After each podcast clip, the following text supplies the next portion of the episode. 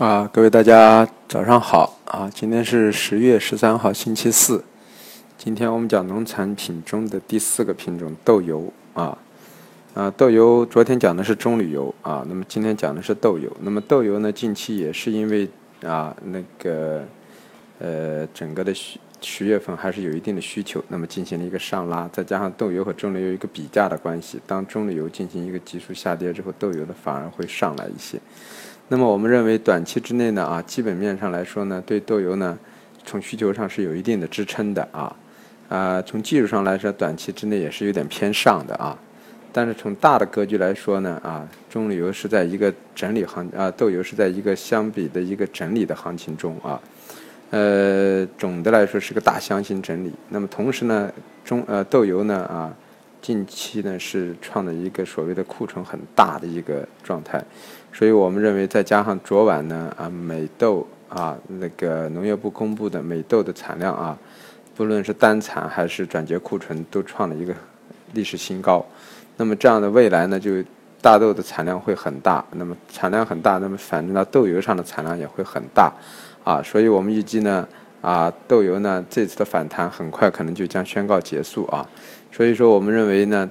豆油呢短期之内在六千四百五到六千五这块区域呢可以布局空头，啊啊格局呢可能往下可以达到呢啊六千一啊啊附近啊六千一到六千这块区域，所以整体上来说就是说豆油的整体的格局还是逢反弹做空啊为一个主流的格局。啊。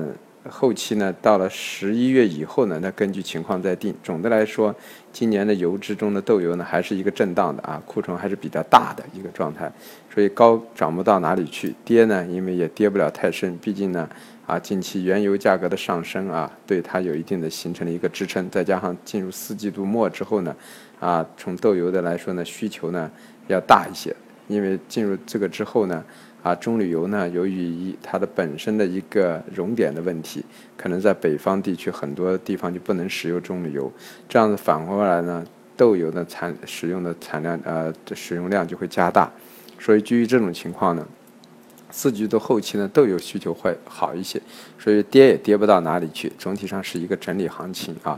那么像今天的豆油，我们预测的呢，啊压力位呢是在六四八零啊六四九零。和六四三八支撑位呢，在六四零零到六三四四啊，将会在这块区域进行运行啊。啊嗯，短期呢是震荡偏上的，但是呃下个星期以后呢，可能震荡偏下的概率会加大啊。啊，背靠六千五啊到六千四百五这个区域呢，去布局一些空头呢，可能会更加的合理一些啊。但是呢，就是说，如果站稳六千五以上呢，啊，大家也要重新去看待一下这个市场，啊，当然这种虽然概率很低，但是一定要有这方面的策略啊。